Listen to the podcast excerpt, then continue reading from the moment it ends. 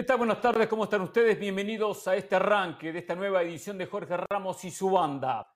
Qué privilegiados que somos, qué suerte que tenemos. Ayer vimos mucho fútbol, muchos partidos y hoy tendremos la oportunidad de compartir con ustedes los comentarios, los análisis, seguramente alguna discusión, la polémica de lo que dejó toda una jornada a nivel selección en diferentes lados. Hablaremos, por supuesto, de los amistosos, lo que dejó el México 2, Alemania 2. También la victoria de Estados Unidos contundente ante Ghana 4 a 0. Por cierto, habló un futbolista de México, ya eh, generando una expectativa por encima de la realidad del fútbol mexicano. Hay que cuidar las palabras, mucho más en momentos positivos, ganadores como el que tiene el equipo de Jimmy Lozano. Analizaremos lo que pasó en la eliminatoria de la Conmebol con el triunfazo conseguido por Venezuela ante Chile. Había que creer.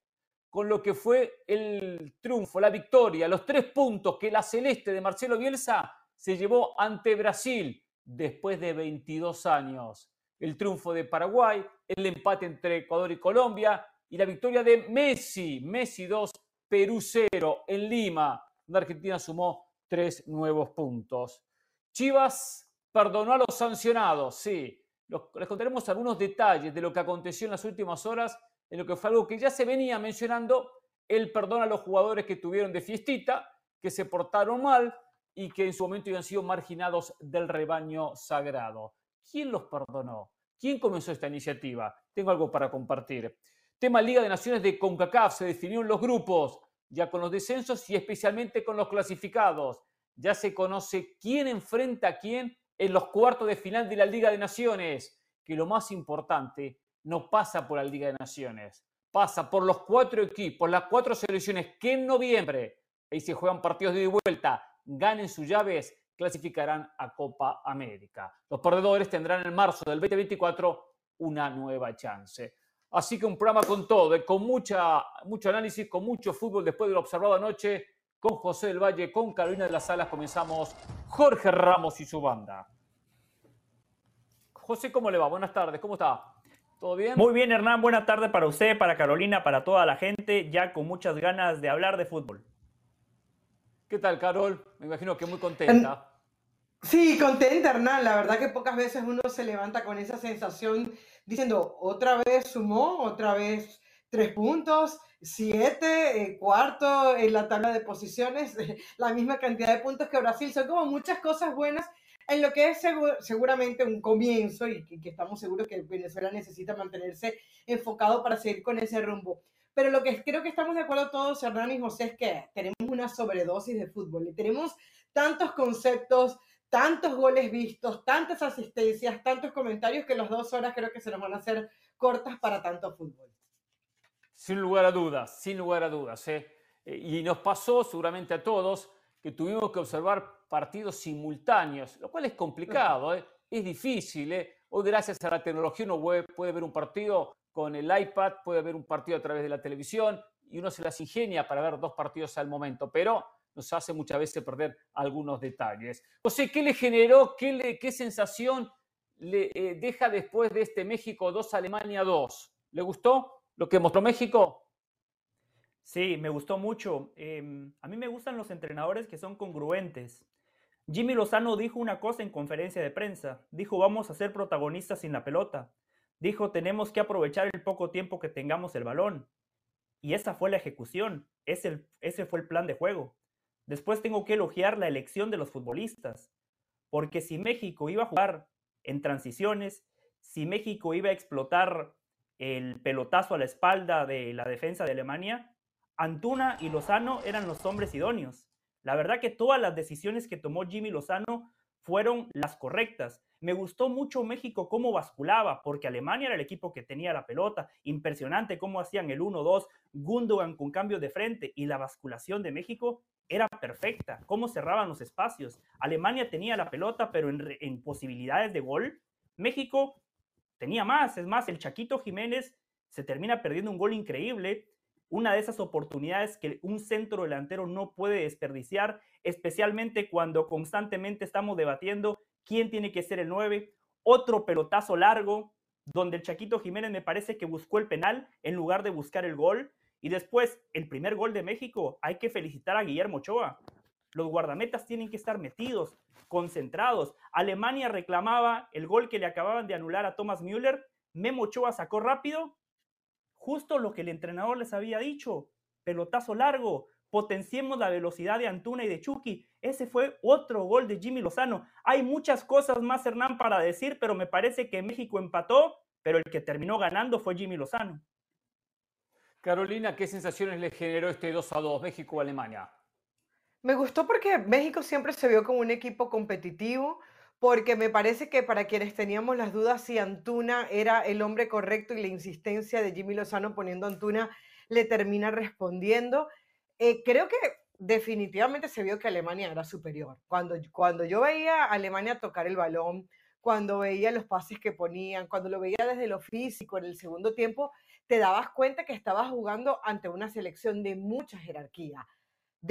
Pero a pesar de eso, México se mantuvo en el partido, saca el resultado, pudo haberlo volteado incluso. Entonces, halago lo de México desde la competitividad, desde lo que pudo hacer, desde los desdobles que fueron interesantes, porque cuando México tenía la pelota era capaz de llegar, no sé si de hacer daño siempre, pero por lo menos de crear peligro y, mantener preocupados a los alemanes pero también es cierto que por muchos lapsos del partido eh, Alemania lo, presionaba y, y, yo sentía definitivamente que se veía esa superioridad por parte del equipo alemán en cuanto a todo, calidad básicamente. A ver, eh, yo coincido con los dos en los comentarios. Y acá es bueno para analizarlo. ¿no? México deja buenas sensaciones, Alemania deja sensación de haber sido superior. A ver, Alemania es superior a México hombre por hombro, hombre por hombre. Aparte, movía la pelota con una velocidad que México no lo hacía. México no lo hacía. La velocidad con que Alemania mueve la pelota y toca la pelota. Y también la recuperación ante pérdida que tiene Alemania, que es muy buena, muy buena, de todo el equipo. Ahora, José dice algo que es fundamental y se lo vio en la cancha. Jimmy Lozano tuvo la virtud de planificar un partido para hacerle daño a Alemania, sabiendo cómo y con qué podía hacerle daño. Había que atacar directamente había que atacar con velocidad, había que atacar los espacios y especialmente utilizando jugadores como los que utilizó que tienen rapidez, que tienen despliegue de vuelta, que tienen gambeta en el uno a uno, como Antúnez, como el propio eh, eh, Chucky Lozano. Planteó bien el partido Jimmy Lozano. Supo quién era México y quién estaba enfrente y así le pudo hacer daño. No le disputó la posesión de la pelota porque la posición de la pelota no tengo los porcentajes. Si lo tiene, me gustaría que me lo compartiera. En un momento, te puedo decir, Hernán, que en un momento, cuando iba a la media hora del partido, estaba en más de un 70% para Alemania. Perfecto. Lo que muchas veces he dicho aquí, no, no es importante tener más la pelota que el rival. Ahora que tanto se preocupan muchos por mostrar la posición. Lo importante es saber hacerle daño al rival cuando tengo la pelota. Y después lo hablaremos de Uruguay contra Brasil, ¿eh? Brasil con 60 y pico por ciento de posesión y Uruguay con 30 y pico. Y terminó ganando. Quiero ver si, si Ramos protestó porque Uruguay no tuvo la pelota y habrá dicho, Uruguay, tenga la pelota, mantenga la pelota, quiero posesión. No, uno quiere triunfos. Y Jimmy Lozano tuvo esa virtud de saber cómo, cómo Alemania le podía hacer daño, cómo Alemania le iba a lastimar. Y lastimaba con pelotas largas, profundas y la llegada de los volantes. Porque con Santiago Jiménez, que no pasó la prueba, ¿ah? no pasó la prueba, como único delantero no se puede. Si ataco por izquierda, Antuna tiene que pasar como delantero y pasó y convirtió el gol. Si ataco por la otra punta, los volantes tienen que llegar. Llegó casualmente el chiquito Sánchez, su amigo José, me acordé de Copa Oro, ¿eh? El chiquito llegó, cabezazo y gol.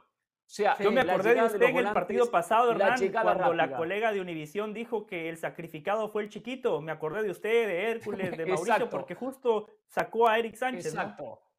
Exactamente, sí, que lo había sacado en otro partido. Ahora titular y mostró en una posición hasta más ofensivo, jugando a la, a, la espalda de, Santi Jiménez. Y le dio, le eh, mucho, mucho despliegue. Hay que tener virtud para planificar los partidos y lo hizo bien Jimmy, sí, Carol.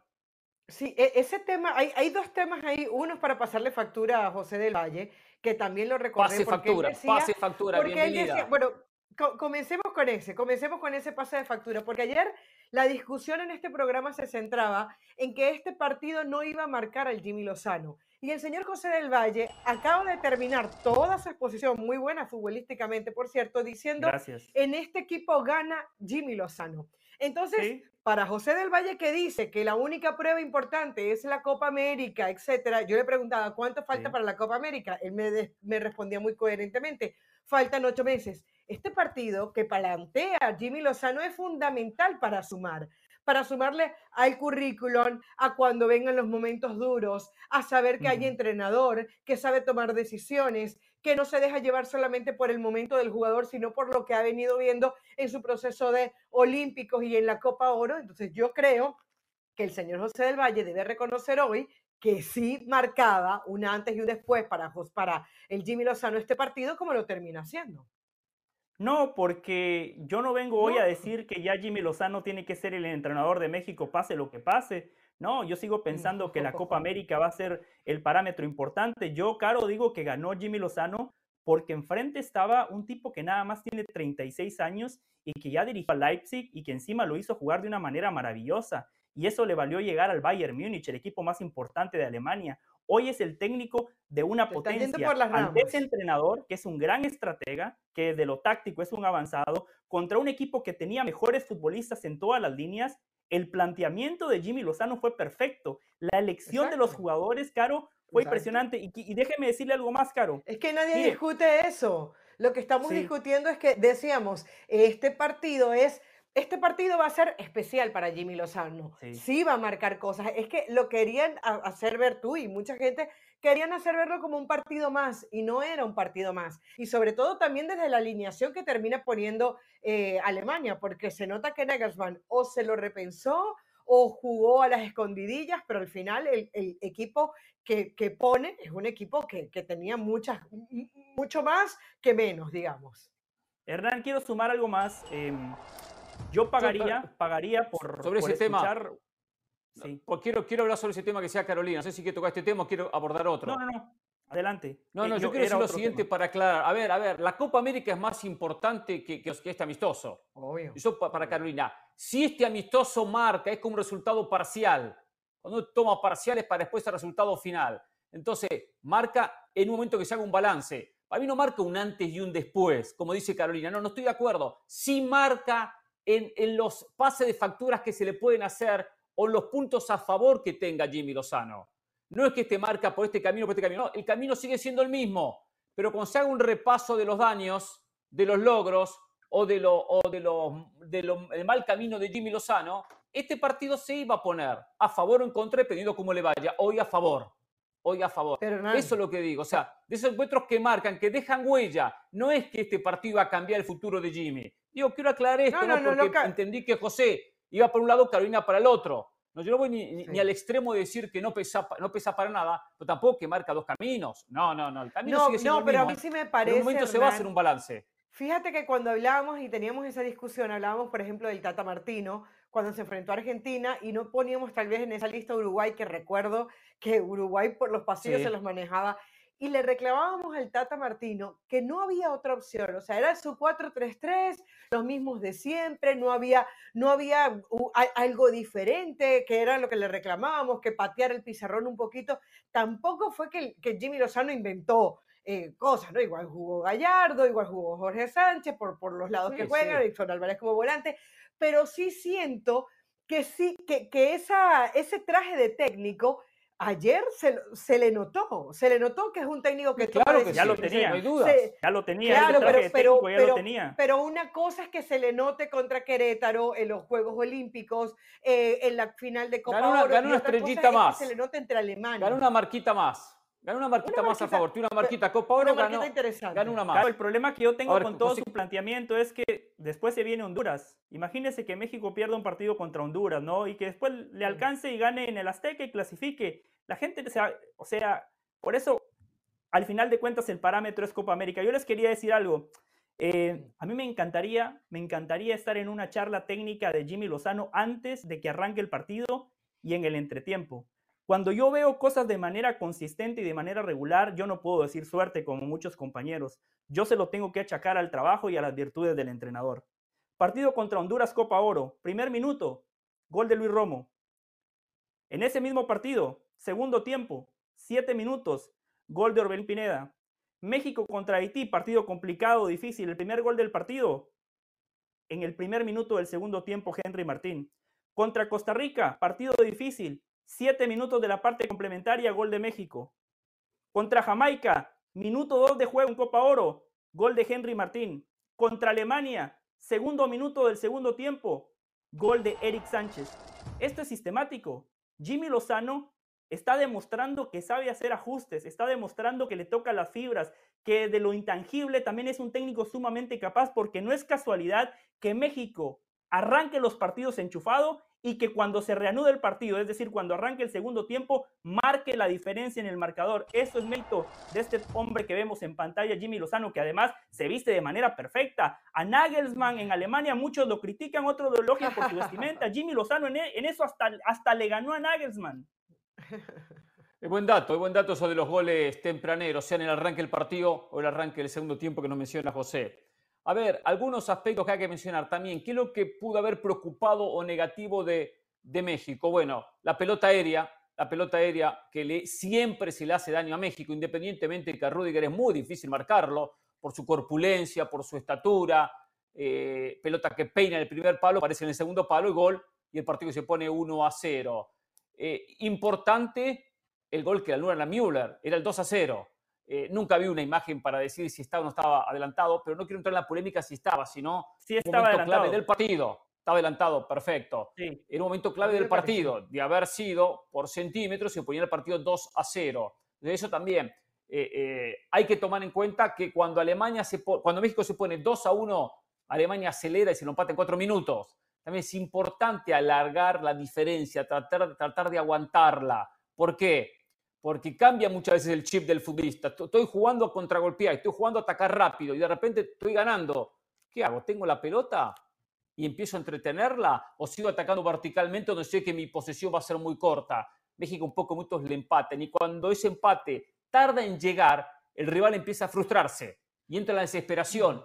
No llegó a eso Alemania porque en su primer ataque termina prácticamente logrando la, igualdad. Una buena intervención de Memo en primera instancia, en el segundo ya no pudo hacer absolutamente nada. Que atajó bien Memo, ¿eh? Atajó bien. Lo de Santi Jiménez, entiendo que todo goleador se come goles, ¿eh? todo goleador, pero tomando en cuenta esta, este espacio de un Santi que intenta consolidarse, tiene que ser más efectivo. Tiene que ser más efectivo. La primera puedo comprarla, que va a luchar en un mano a mano, hay dos alemanes que se caen, algunos piden falta, no hay infracción podría haber buscado más, terminar la jugada en vez de, tratar de ganarse el penal. Después tiene una clarísima, que la tira por arriba.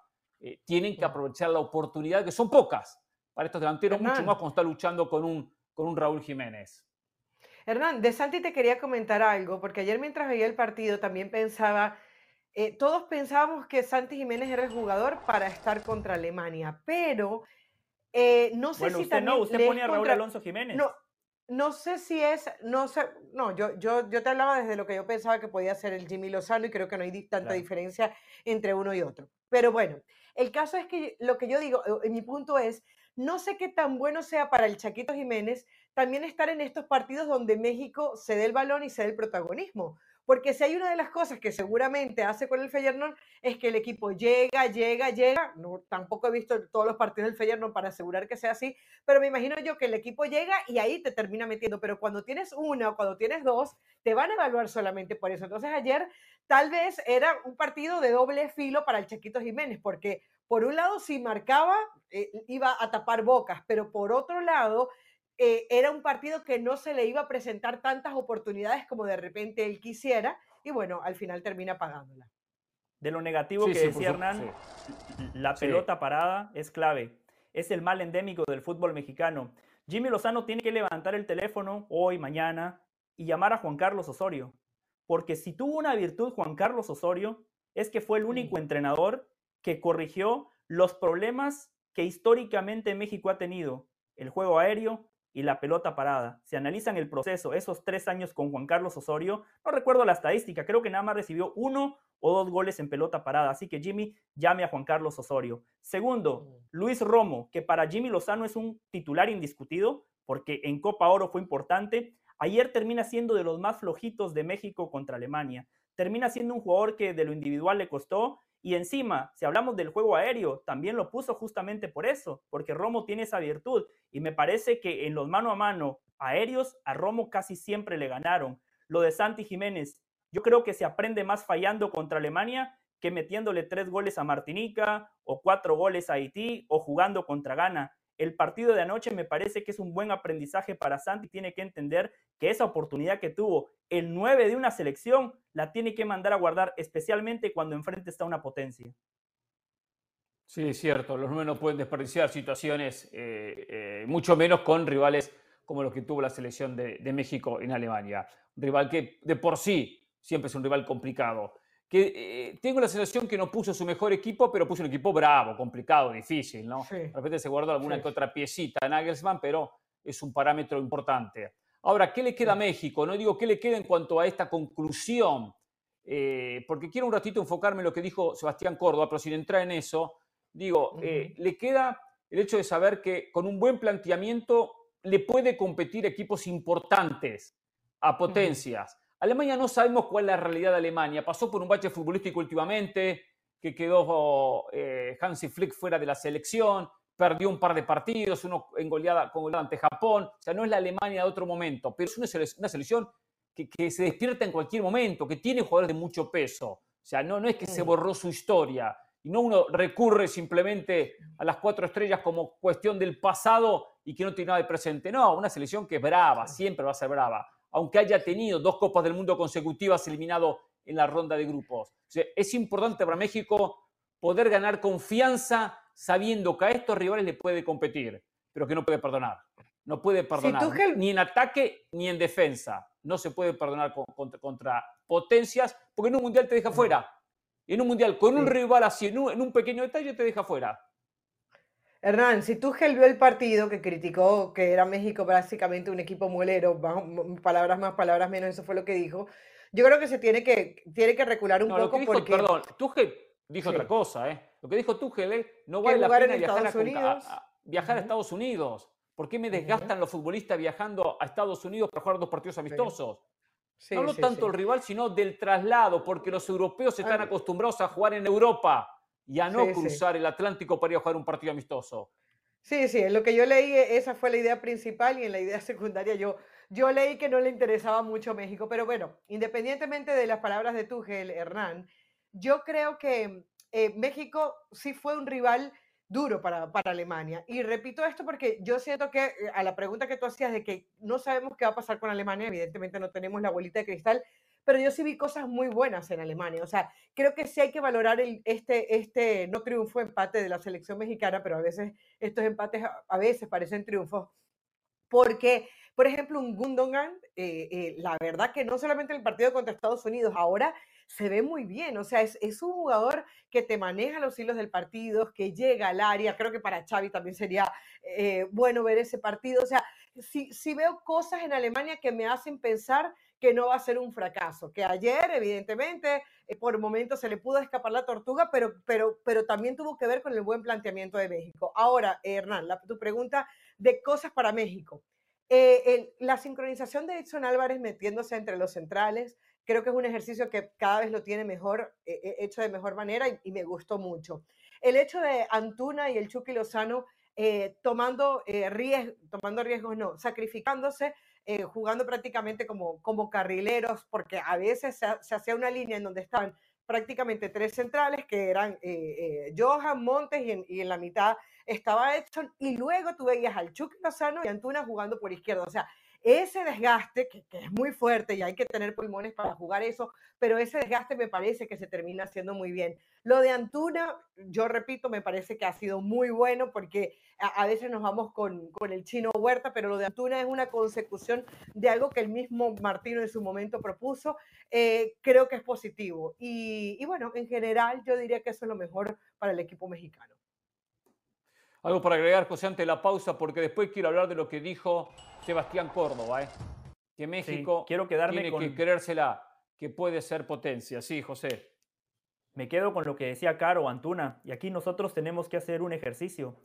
Muchas veces lo hemos criticado, porque es cierto, no toma buenas decisiones, pero me parece que terminamos juzgando a la Antuna de clubes, porque la Antuna de selección, la verdad que el tipo lo, hace muy bien. Hércules Gómez me convenció, me convenció. Ya con Martino lo hacía, ¿eh? Sí, sí, sí, con Martino en la primera Copa Oro, en la Copa Oro que gana México, 2019, eh, en esa Copa Oro Antuna la rompió. El problema de Antuna fue que, por ejemplo, en esa Copa Oro, cuando enfrentó a un rival de jerarquía, que fue Costa Rica, el primer rival importante que enfrentó México, ahí ya no vimos a la Antuna que había venido marcando la diferencia en todos los partidos, ¿no? Pero está claro que en la pasada Copa Oro para Jimmy Lozano fue importante y ayer fue el jugador del partido.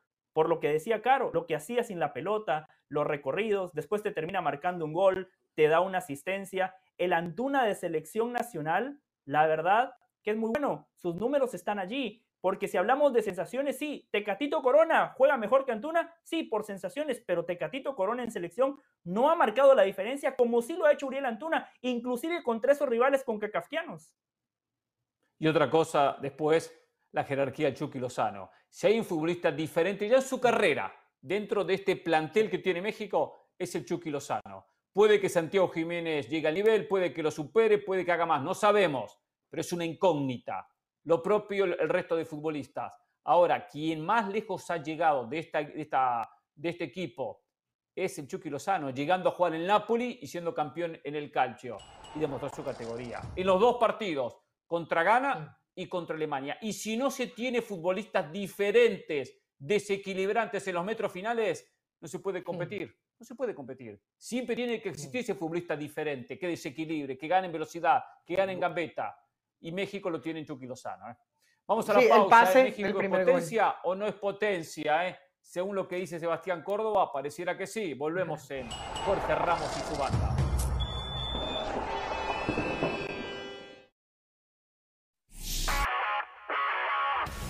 Hola, soy Sebastián Martínez Christensen y esto es Sport Center ahora. Empezamos hablando de fútbol, más específicamente de la Nations League de la CONCACAF, porque Honduras y México ambos están apenas a un paso de clasificar a la siguiente Copa América 2024 a disputarse en los Estados Unidos. ¿Cómo funciona esto? Esencialmente los cuatro semifinalistas de la Nations League de la CONCACAF sellan su boleto automático. El escollo de Honduras será México, el de México será Honduras. Serie a ida y vuelta. La ida el 16 de noviembre en Tegucigalpa, la vuelta el 20 de noviembre en México, con sede a confirmar a un pasito ambas selecciones estar en la siguiente Copa América. Hablamos ahora del seleccionado de Estados Unidos que se repuso de la imagen que dejó en la derrota por 3 a 1 ante Alemania el pasado sábado. Goleó al seleccionado de Ghana por 4 a 0 con dos goles de Giovanni Reina, los primeros dos que anota del año 2021 representando a la selección de Estados Unidos. Greg Carter elogió el enfoque con el cual ha estado entrenado Gio Reina en los últimos partidos. Buena presentación del conjunto de las barras y las estrellas. Finalizamos hablando del Barcelona porque aparentemente estaría Joan Laporta imputado por el cohecho, el presunto cohecho en la participación que ha tenido en el caso Negreira. Hay que recordar que entre el año 2001 y 2018 se le depositaron desde el Barcelona 7.3 millones de dólares a Negreira e hijo y esencialmente la Fiscalía Anticorrupción había absuelto a Laporta. El juez, sin embargo, lo vuelve a incluir en el caso.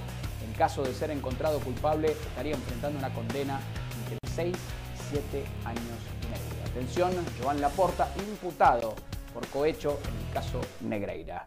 Recuerda que si quiere más novedades acerca de la liga, las puede encontrar todas en nuestro programa. La Peña de la Liga, este viernes, 2 y media de la tarde, horario del este, 11 y media de la mañana, horario del Pacífico. La Peña de la Liga con todas las últimas novedades del fútbol español. Esto ha sido.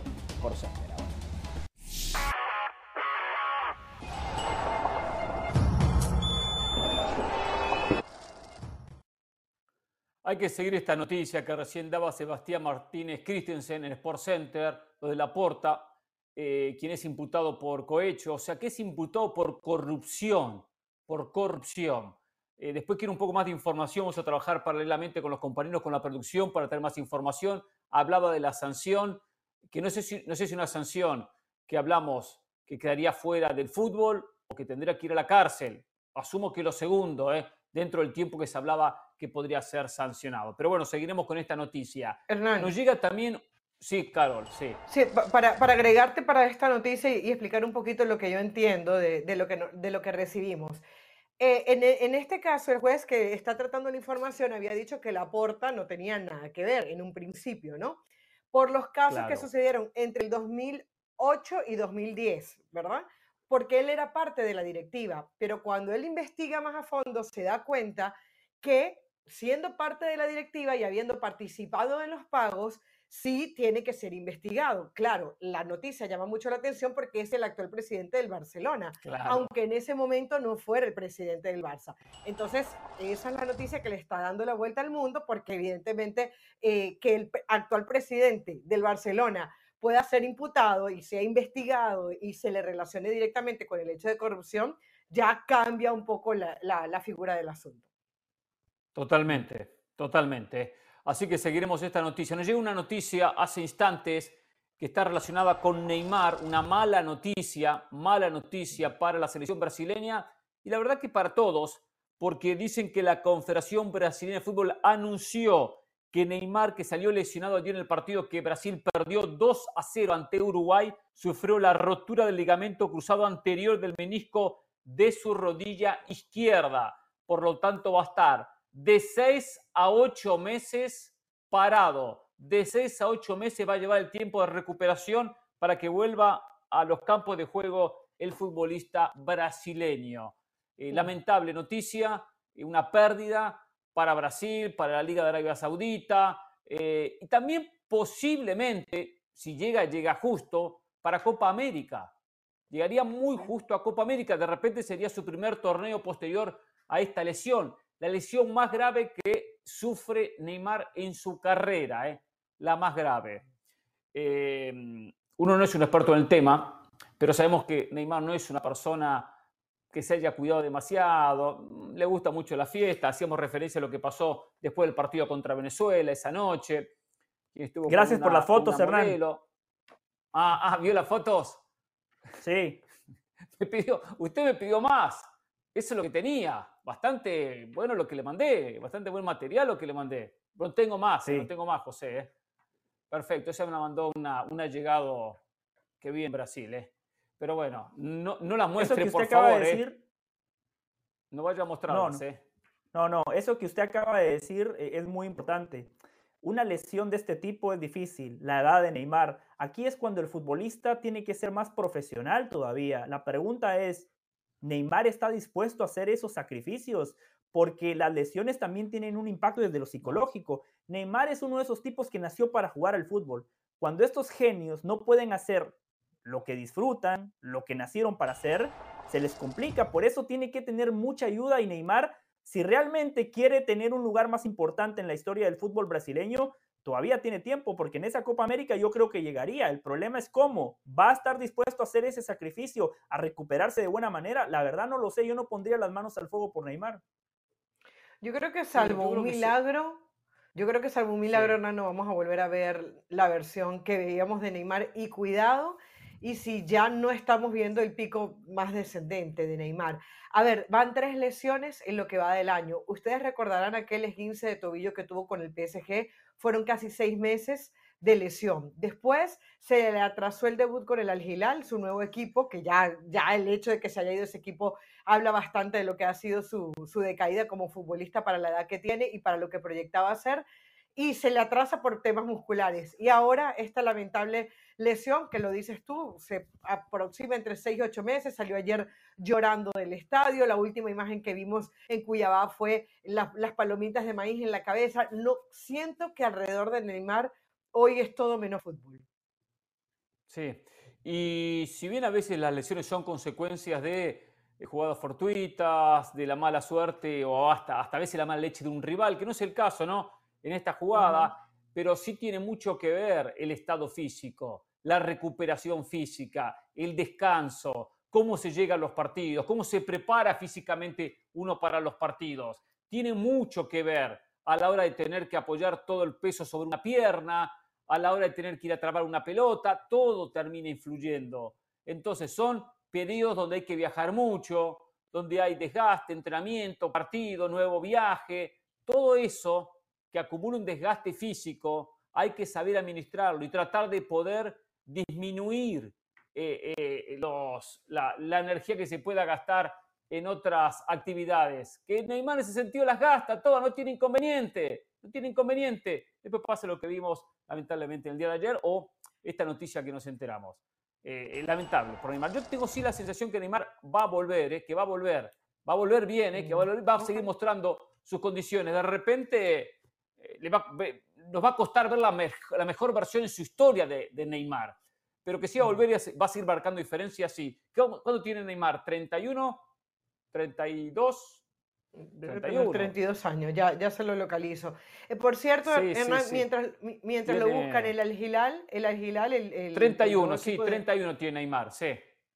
El nuevo equipo de, de, de, Neymar dice que evidentemente que está confirmada la lesión, que lo van a operar, eh, que va, a pasar por una operación y que el procedimiento de recuperación eh, está por definirse. Muchas veces ese proceso de recuperación es en Brasil, al PSG en su momento no le gustó que se recuperara en Brasil porque claro. sienten que no era lo mejor. Yo por eso le digo, ojalá, porque Neymar era magia pura, pero aquella sí. versión, por ejemplo, del Neymar de la Copa América del 2011 en Argentina, no. yo dudo mucho volverla a ver. El cumpleaños de la hermana caería en plena recuperación de Neymar, ¿no? El carnaval de Brasil también. Y Caro dice, ay, ay, no sé si vamos a ver la mejor versión de Neymar. A ver, con la mejor versión de Neymar a Brasil no le ha alcanzado, ¿eh? Porque la Copa América que ganaron fue sin Neymar. En esa Copa América Neymar se lesionó, no la jugó. Neymar, sí, la medalla de oro, esa es de Neymar. Algo que a Brasil le faltaba en su rico palmarés y hay que darle crédito a Neymar por eso. Pero en mundiales, en Copa América, con la mejor versión de Neymar a Brasil no le ha alcanzado. ¿Usted como hincha del Madrid está preocupado por Vinicius que siga por estos caminos? No, no, no. estuvo porque... dentro de unas fiestitas, ¿eh? Primero le hablo como periodista, ¿no? De manera analítica. Perfecto. Si quiere, a las seis le cuento cómo me siento como hincha. Pero ahora, de manera a las seis no puedo porque tengo cronómetro. En Madrid hay estructura. Ah, yo después tengo ahora o nunca. O sea, hoy la tarde de fútbol está garantizada en ESPN Deportes. Ah, eh, total. En el Madrid hay estructura. Qué bien que trabajan En el Madrid tanto. hay un orden jerárquico. En el Madrid Vinicius está arropado de grandes profesionales. Kroos, Modric, futbolistas que han extendido lo que es la carrera profesional gracias a lo que hacen fuera de la cancha. Vinicius aprovecha estas convocatorias, sabe que esta eliminatoria a Brasil poco le importa, tienen un técnico interino, igual él sabe que van a estar en el Mundial de 2026, pero Vinicius sabe que en el Real Madrid no alcanza para ganar la Champions, para pelear con el Barcelona, ahí hay que ser un profesional en todo el sentido de la palabra, por eso yo creo que al Madrid no le debería de preocupar este hecho de Vinicius. Yo comenzaría a preocuparme, sí comenzaría a preocupar, preocuparme si es si soy dirigente de Madrid porque ya el comportamiento lo tiene, ¿eh? Y de repente, después en su momento, se termina potenciando. Eh, por cierto, Brasil llega al Mundial, no hay dudas que va a clasificar, ¿eh? pero hoy Brasil y Venezuela tienen la misma cantidad de puntos. Volvemos en Jorge Ramos y su banda.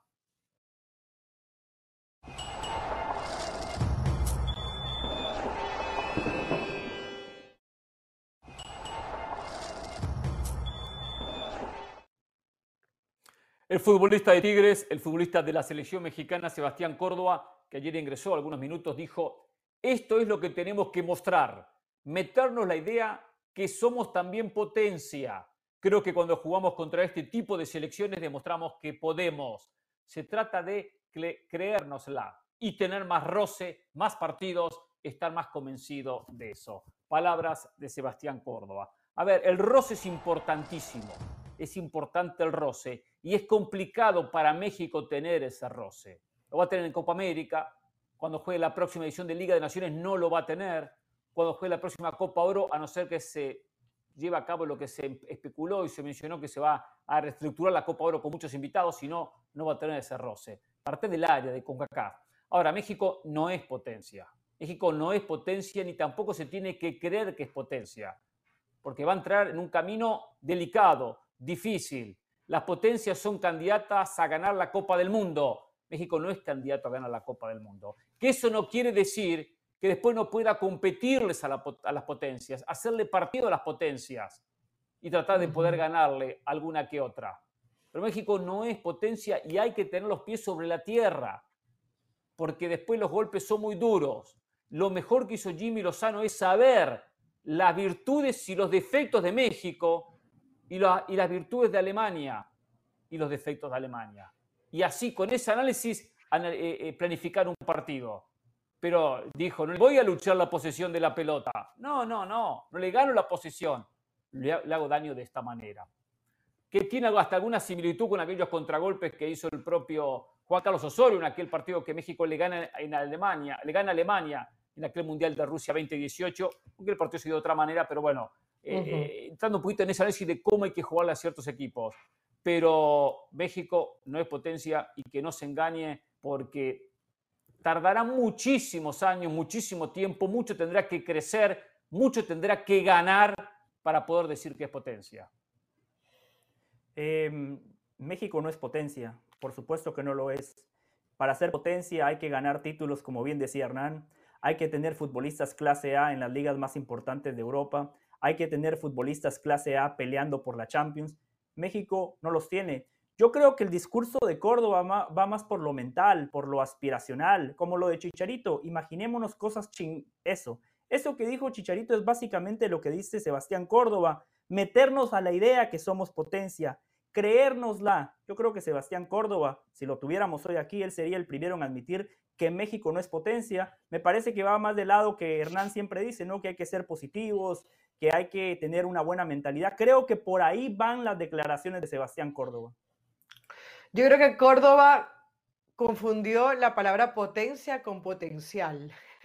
Potencial es que puede ser, que vas hacia allá, pero, pero potencia es otra cosa. Potencia es un presente, es exportar jugadores, es ser protagonista siempre, es que pasar constantemente, no sé, a las semifinales, es ser un equipo fuerte, estar siempre primeros 10 en el ranking. No, México es un equipo con potencial, que muchas veces sus directivos toman malas decisiones y ese potencial no se explota. No se explota un mercado riquísimo, una afición que es espectacular, no se explota un montón de cosas, pero eh, de ahí a ser potencia no. Hay, hay una letra además para, para México.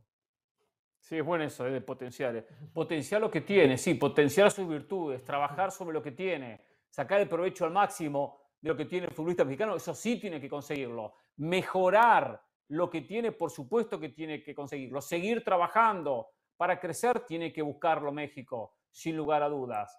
Eh, pero de ahí a ser potencia tiene muchísimo, muchísimo que transitar para lograrlo, para conseguirlo.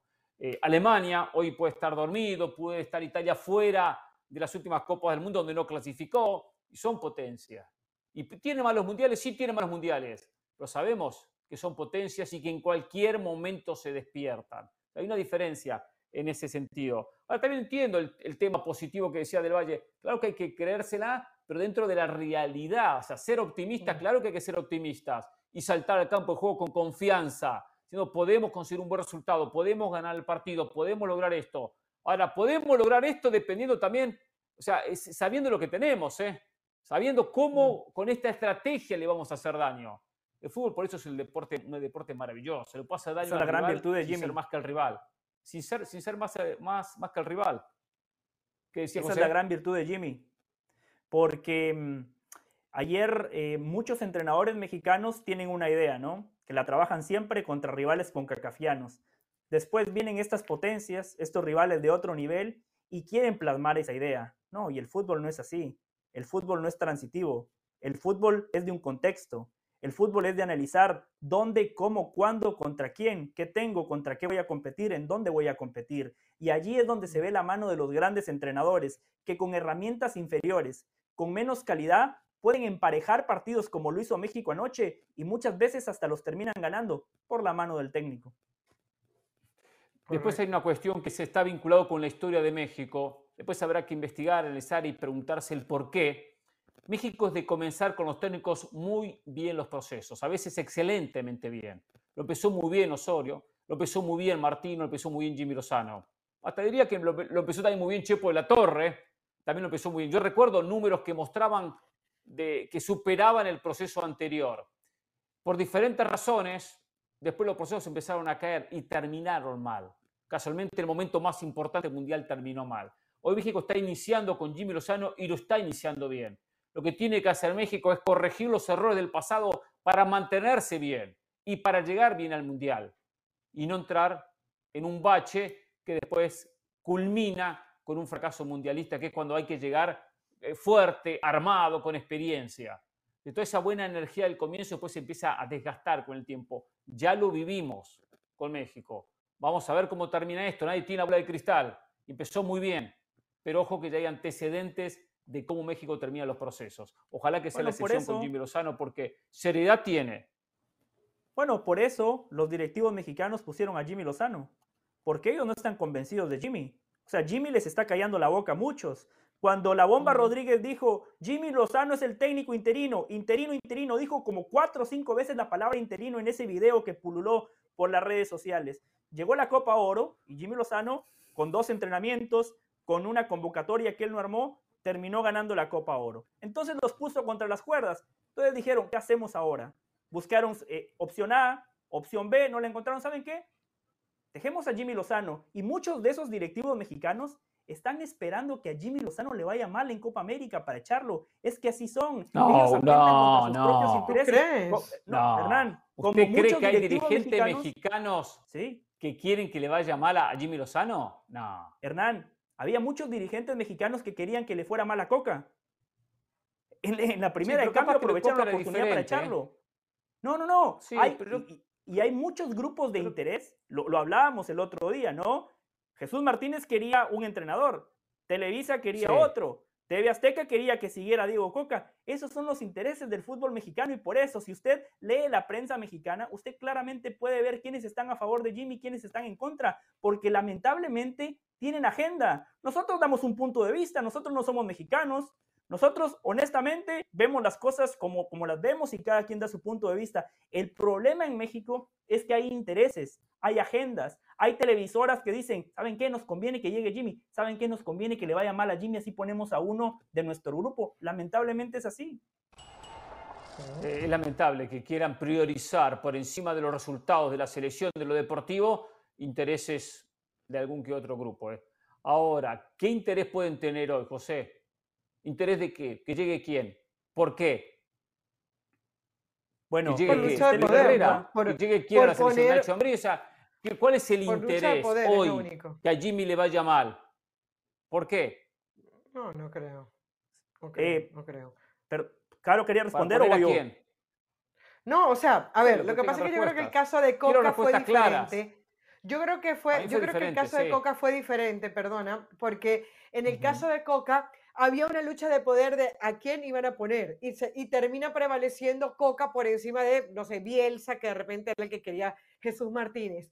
Cuando entra Lozano, que entra como interino y termina dando los resultados, yo no creo que les esté molestando. Yo creo que es una grata sorpresa y ahí sí estarán esperando los que están esperando para poner a los suyos en caso de que Lozano no resulte. Pero yo creo que hoy no hay directivos que le vayan en contra a Lozano, no lo creo. Lo que sí le pueden ir en contra es a Rodríguez, por ejemplo. E, esa te la compro. Por eso hoy vemos esos canales en donde alzan más a Jimmy Lozano, porque quieren ensalzar el proceso de la bomba Rodríguez, pero no creo que tengan que ver directamente por, poner a un técnico o no ponerlo. Esa es mi lectura. Querían echar a Diego Coca. Y en el primer fracaso, en el primer tropiezo, se lo sacaron de encima. Muchos directivos no estaban convencidos de Jimmy Lozano, porque ellos nada más ven los resultados y decían, ¿qué ha hecho Jimmy? No ha hecho mucho, sin entender que es un técnico joven, preparado, con metodología moderna, ganó una medalla de bronce en Juegos Olímpicos, tenía historial, pero hay muchos directivos que querían a Guillermo Almada, otros querían a Nacho Ambriz, Emilio Escárraga quería al Piojo, al Piojo Herrera. Por eso siempre digo, la Copa América es un parámetro para Jimmy. No debería de ser así. Para mí lo deberían dejar. Hay que dejarlo trabajar. Pero van a esperar esa Copa América y los intereses de los cuales les hablo, si a Jimmy Lozano le va mal, van a arrancar con la máquina para desprestigiarlo, para sacarlo. Esta no es una opinión de José del Valle, es información, lamentablemente así es. Lo de Coca siempre lo entendí también, ¿no? Entendí que nadie eh, entendió por qué llegó a la dirección técnica. El hecho de que al técnico argentino Martino que había fracasado, después le seguía otro argentino, también fue un grave error. Y hasta algún dirigente que lo pusieron por ahí simplemente para tomar decisiones, pero no tenía peso. Pausa. Peláez quería que le fuera mal a Mohamed en el América.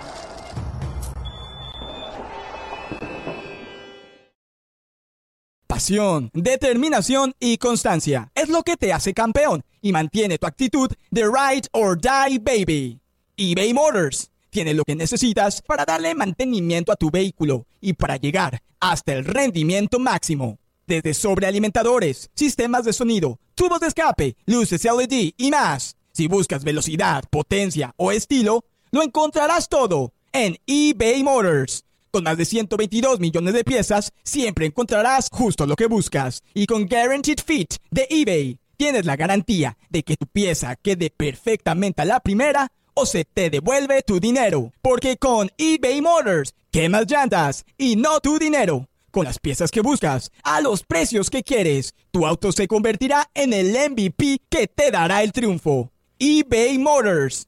ebaymotors.com. Solo para artículos elegibles se aplican restricciones.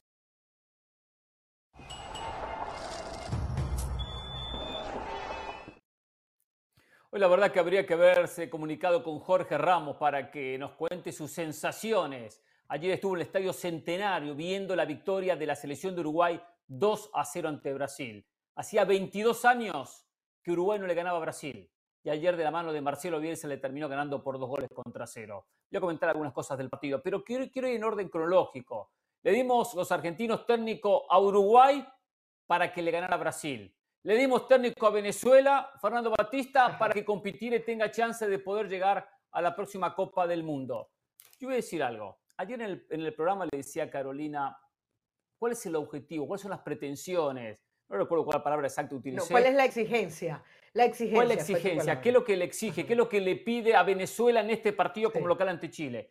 Ya dijo el empate. Le dijo un empate. Yo me encuentro casualmente con un, con un venezolano que casualmente eh, me lo encontré a la mañana y me dice, oh, ¿qué tal? ¿Viste las eliminatorias? Ayer empatamos, ayer, le ganamos a, a Chile 3-0, qué sorpresa.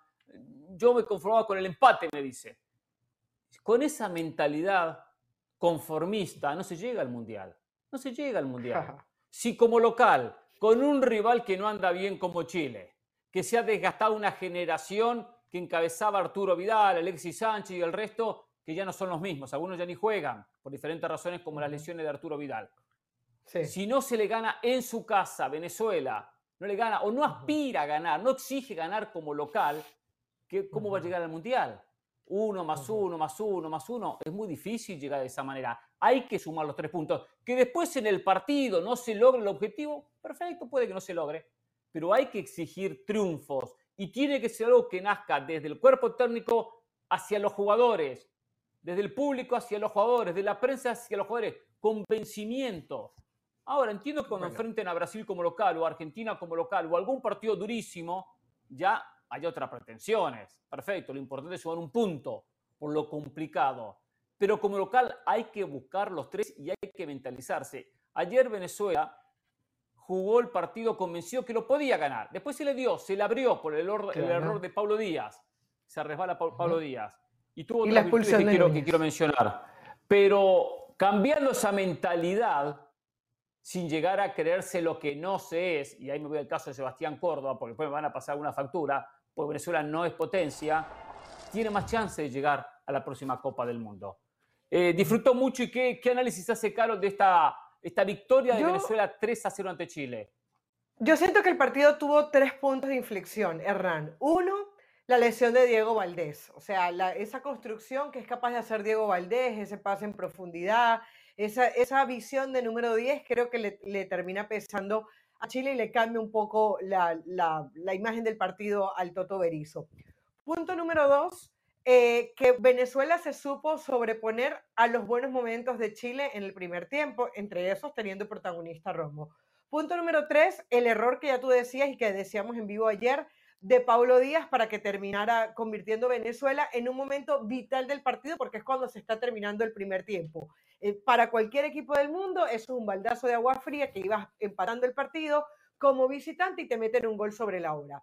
Y obviamente la expulsión de Núñez por doble amonestación una expulsión tontísima para él porque en un principio le sacan la tarjeta amarilla y después por insultar al árbitro se lleva la tarjeta roja. Ahí Venezuela empieza a manejar, a placer el partido, se cree que, que, lo puede ganar, empieza a aprovechar, encuentra los espacios, encuentra una Chile cansada, porque aparte Maturín muy, muy, muy caluroso también, y no solamente marca el segundo, sino que marca el tercer gol. Entonces, Venezuela aprovechó los errores de Chile y evidentemente se encontró con un gran protagonista llamado Jefferson Sotelo. El punto contra Brasil. Eh, sí, José, vaya, vaya.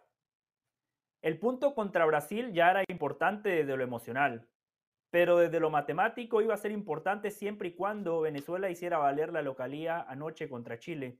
Y lo hizo. Estoy bastante de acuerdo con Caro en los puntos de inflexión. Un partido cerrado, un primer tiempo donde la verdad Venezuela no era más que Chile, pero Chile tampoco era más que Venezuela, y un gol que te mata, justo antes de irte al vestidor. Una pelota que se pierde en la salida y Venezuela no perdona. En el inicio del segundo tiempo, Venezuela tuvo la virtud que mostró contra Brasil en la parte complementaria. Resiliencia, supo sufrir, porque en esos primeros 10, 12, 13 minutos del segundo tiempo parecía que Chile lo empataba. Y después viene el segundo punto de inflexión que mencionaba Carolina. Totalmente de acuerdo, lo de Marcelino Núñez. Ojo, que no fue por insultar al árbitro, fue porque lo tocó. Le hizo dos veces en el pecho.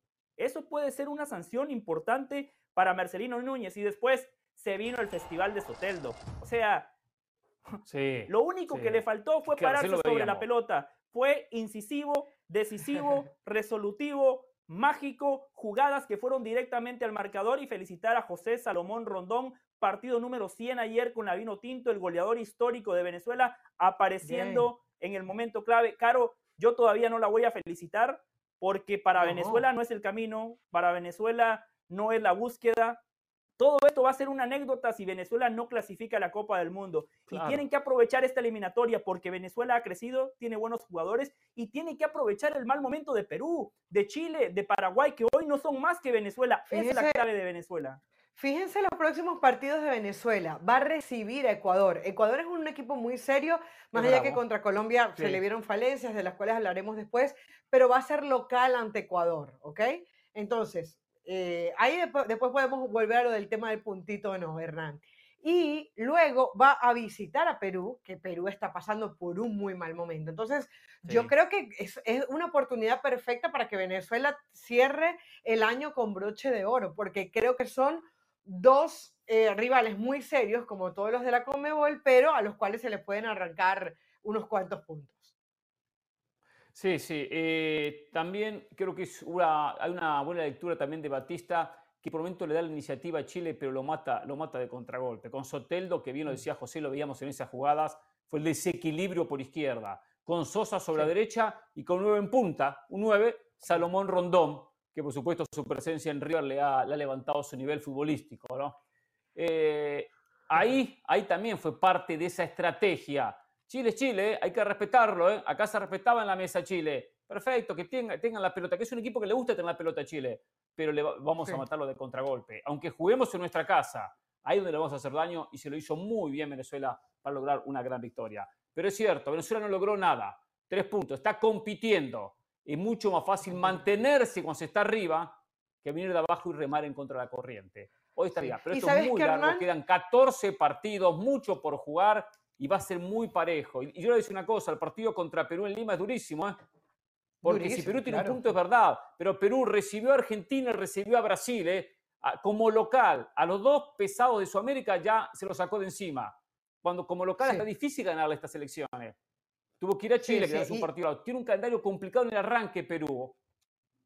Hay que, ver, hay que ver cuál es el planteamiento de Reynoso ante un equipo que se supone que es igual o menor que él, porque, porque, porque, por ejemplo, contra Brasil eh, estuvo encerradito todo el tiempo y casi que le sale el empate, después el gol de tiro de esquina que le terminan marcando. Pero antes de eso, Hernán, eh, qué importante es tener jugadores, tú decías hace un ratico, con jugadores desequilibrantes es que se ganan los partidos. Lo decías con el Chucky Lozano. Y yo pienso que ayer el Chucky Lozano, si lo queremos poner en paralelo, fue Soteldo, ¿no? Eh, esa irreverencia, todo lo que te genera por izquierda, eh, eh, incansable. Y lo mejor de él es que se aleja de ese Soteldo que alguna gente se llevó la imagen por, porque se paró en aquel partido, creo que fue contra Vasco das Gamas, se, ah, se, para en la pelota. No, tú, tú ves que se termina el partido y él estaba muy contento pero todos los jugadores venezolanos son muy mesurados en las declaraciones. Es que, que no se nos olvide que Venezuela es el único equipo de la Comebol que nunca ha ido a un mundial de fútbol. Y aunque estos siete puntos sean realmente muy buenos, eh, hay que ir muy despacio, porque yo, yo, se los decía, y, y, tal vez por eso yo te hablaba de las exigencias el otro día, le exijo un punto, porque uno sabe lo que es ganar en Comebol y cada uno de los puntos lo que vale. Entonces, bueno, al final sigue eh, creo que se la está su creyendo, comentario. está planteando Sigue partidos justificando su buenos. comentario. ¿Cómo? O sea, está bien, está bien. Usted sigue pensando que, que su decisión fue la correcta de, de, de Sí, un cuando me lo no preguntaste ayer, sí, totalmente.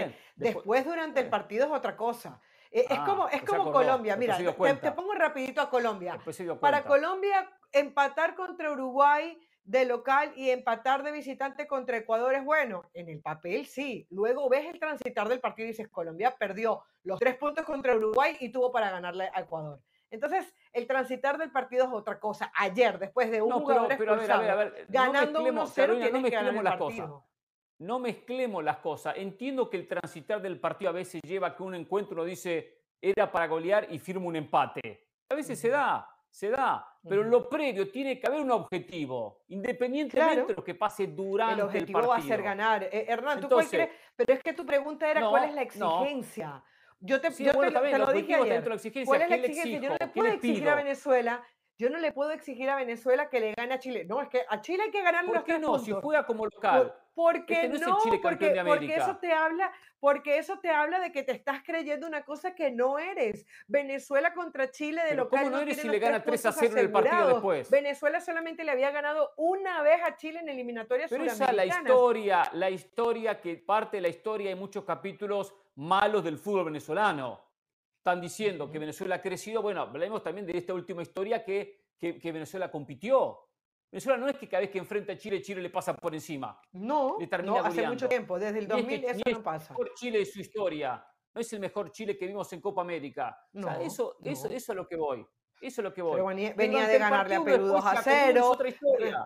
Claro, pero es que tú me Es planteas como si Chile uh, estuviese haciendo eh, eh, lo, lo peor de todo. Es verdad, Chile venía de ganarle 2-0 Yo nunca a dije Perú. que era lo peor Chile que venía de empatar contra Colombia, jugándole un muy buen partido. Es verdad que había perdido contra Uruguay, pero Pero como local que empató contra con Chile, Colombia. que Pero Venezuela tiene que Carolina, los tres empató, puntos, como no. Colom- empató con Colombia como local.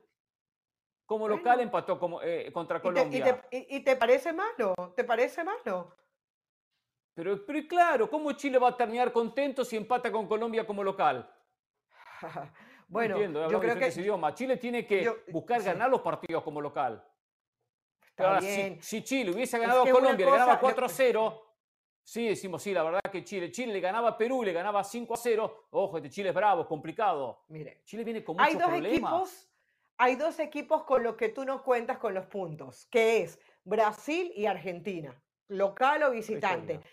Hay equipos con- contra que se cree que siempre se puede ganar, que era Bolivia y Venezuela en le muchos una casos. cosa, cambie la mentalidad. mire, la mentalidad para sale- llegar al mundial, cambie la mentalidad. Cada vez Cambie la mentalidad, sale, bueno, el pero es que chip. Usted y toda todo la Venezuela, mentalidad no tiene que ser mía, tiene que ser de los jugadores y evidentemente los jugadores lo tienen. Yo vengo aquí como periodista y yo no vengo aquí a exigirle a Venezuela que tiene que ganar o tiene que perder. Yo vengo aquí a decirle a Venezuela la realidad que tiene Pero le del gusta hablar de. Venezuela. Y le luego, gusta hablar de y Venezuela. luego, ¿cómo? Le gusta hablar de Venezuela, exija. A mí, Pero bueno, a mí me encanta hablar de Venezuela, señores. me encanta hablar de Venezuela y tengo que hablar con la exígela. realidad. Le tiene que exigir a ¿Sabe Venezuela. Como local hay que pausa. exigirle. Señores, vamos a la pausa, Ya me molestó.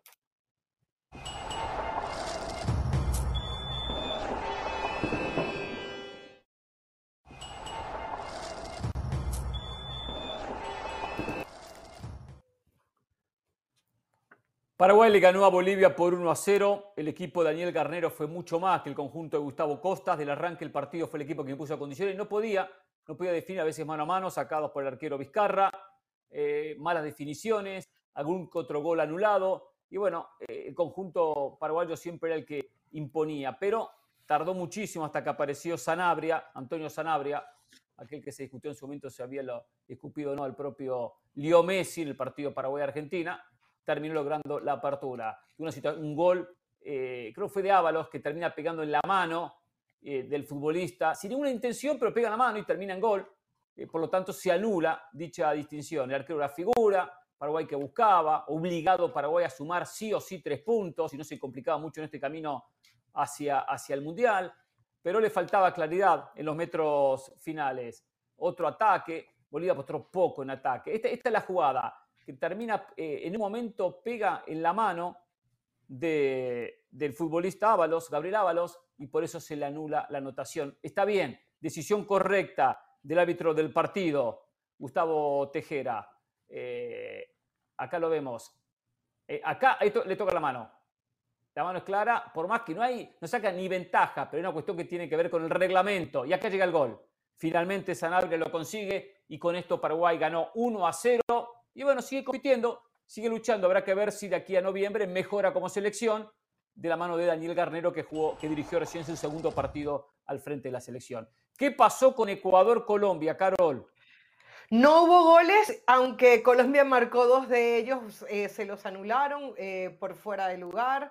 Y también hubo una oportunidad clarísima durante el partido Hernán, minuto 61, penal para Colombia, en donde Luis Díaz no es capaz de, marcar el gol. Hubo dos pelotas en el travesaño, como esa que estás viendo ahí. Una Colombia que sigue llegando, que sigue dominando, pero que no marca gol, que lo dejó fuera de las eliminatorias eh, eh, del Mundial pasado, pues ahora le vuelve a pesar a una selección colombiana que mira, ahí está, el otro gol anulado, reclamaban fuera de lugar, el fuera de lugar era correcto, no creo que el partido haya pasado por el arbitraje, ahí se ve claramente, creo que era Lucho Díaz el que estaba eh, fuera de lugar, un Lucho Díaz que está un poquito falto de confianza, lo vimos comerse un gol frente al arquero Ramírez el día de ayer, también en ese juego contra Uruguay, Colombia que se lleva dos puntos, uno como visitante ante Ecuador, el, otro empate en Barranquilla, pero que deja esa sensación de que está jugando bien, que tiene buenas sensaciones, pero que tiene que marcar gol.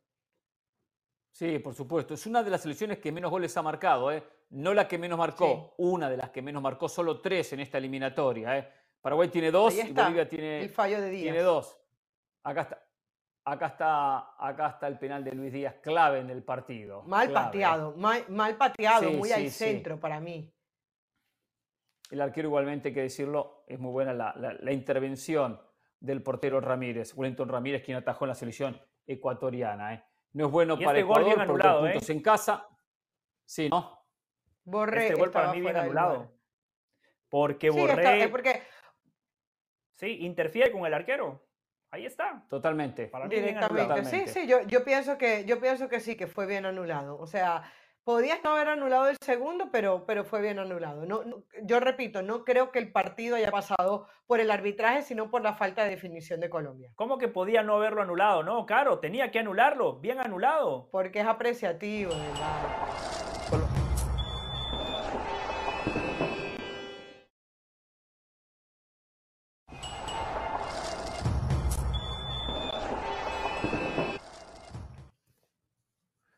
Triunfazo ayer en el Estadio Centenario de Uruguay ante Brasil por dos goles contra cero.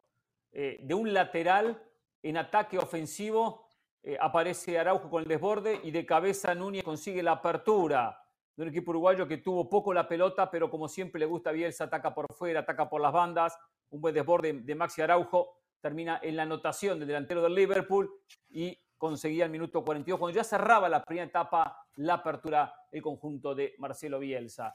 Brasil después lo buscó, no tuvo tantas situaciones claras, hubo un remate de Rodrigo en el travesaño, acá la lesión de Neymar, una pelota que va a luchar, creo que con Nico de la Cruz, los dos luchando por esa pelota, y después cae mal Neymar, pisa mal y termina eh, saliendo del campo de juego. Acá está el tiro libre de Rodrigo que pegó en el travesaño, una de las situaciones más claras que tuvo la selección uruguaya, la selección brasileña, que puso el equipo más ofensivo en el segundo tiempo, porque a Gabriel Jesús le sumó Richarlison, cuando sale Neymar, ahí termina retrocediendo Bielsa bien Ugarte. Este es otro lateral, fíjense, lateral ofensivo.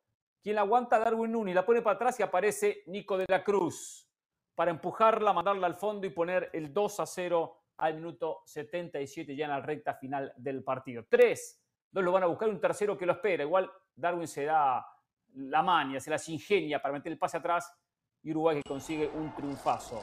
Esto va a respaldar muchísimo lo que es el trabajo de Bielsa, que era cuestionado porque no es uruguayo, es cuestionado por lo de Cavani y Suárez, pero ganarle a Brasil, a Uruguay se le ha complicado muchísimo en los últimos años. Hacía décadas que no le ganaba. Esta victoria, por supuesto, que da un gran salto de motivación, independientemente que Uruguay va a tener los puntos para llegar al Mundial pero a Brasil no se le gana todos los días. Un Brasil que igualmente está lejos de lo que supo ser Brasil de la mano de Tite, por ejemplo.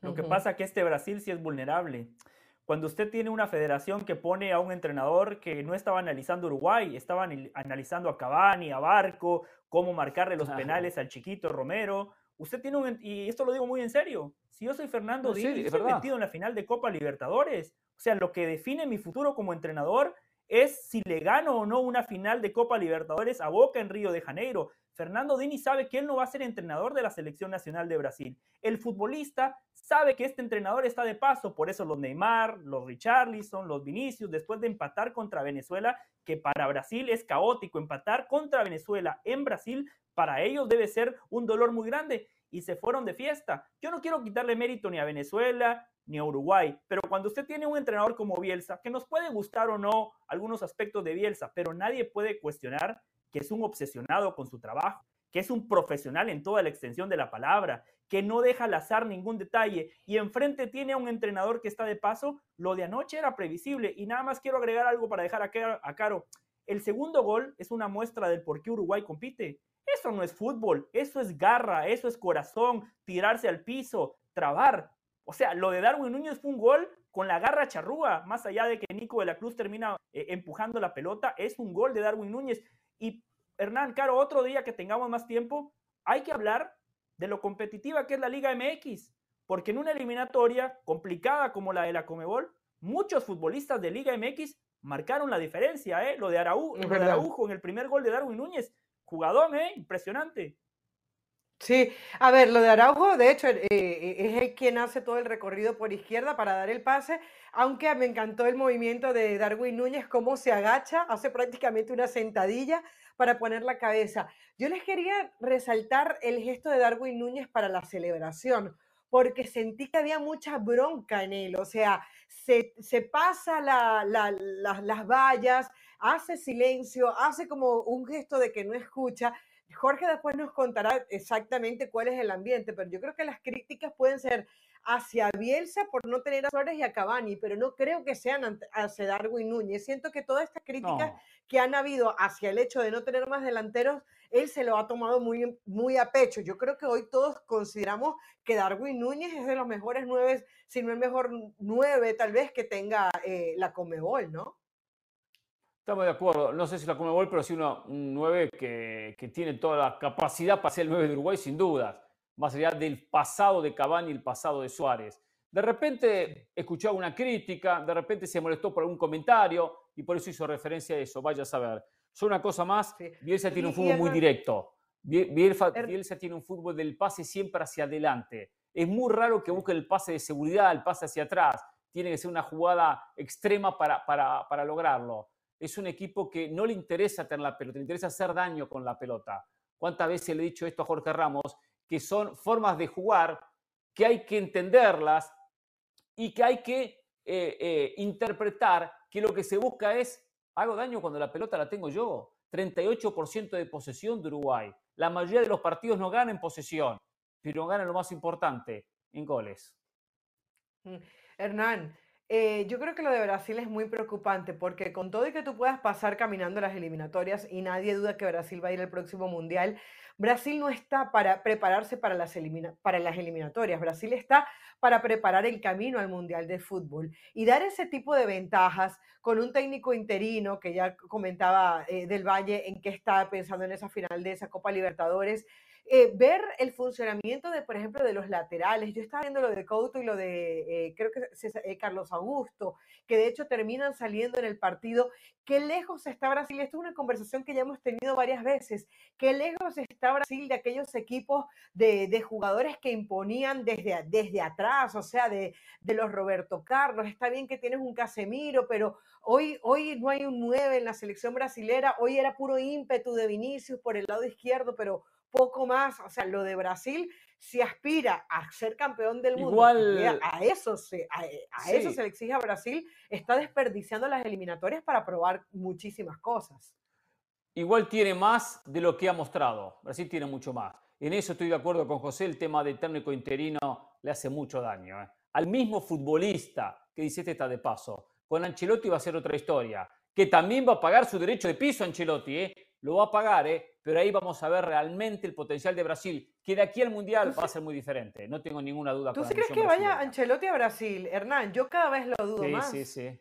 Sí, no tengo duda, sí, por eso Porque lo esperaron Ancelotti insiste en Por eso cada un rueda de prensa, dijo recientemente que, que lo de Brasil es mentira. Nuestros No reporteros de Madrid duda. nos dicen que él se quiere quedar en la ciudad. O Ancelotti es muy mentiroso o, o yo No, no sé claro, qué es lo lo que, que nos están pasa- vendiendo desde Brasil. Lo que pasa es que él quiere quedarse en el Real Madrid, pero él está esperando una renovación y el Madrid no se la ofrece. En el Madrid no están convencidos de que Ancelotti sea el técnico para el futuro. Creo que valoran su trabajo. eh, con una plantilla descompensada tiene al Real Madrid primero, pero después hay una realidad. Este equipo por potencial podría jugar mejor. Olvídese de los resultados que son muy buenos este año con Ancelotti, pero potencialmente este equipo tendría para jugar mejor. Cambiemos de equipo, ganó Argentina en Lima a la selección peruana por dos goles contra cero, dos goles de Lionel Messi.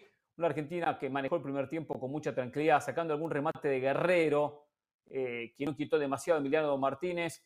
Eh, esta estaba anulada por posición adelantada, esta jugada, creo que esta jugada fue.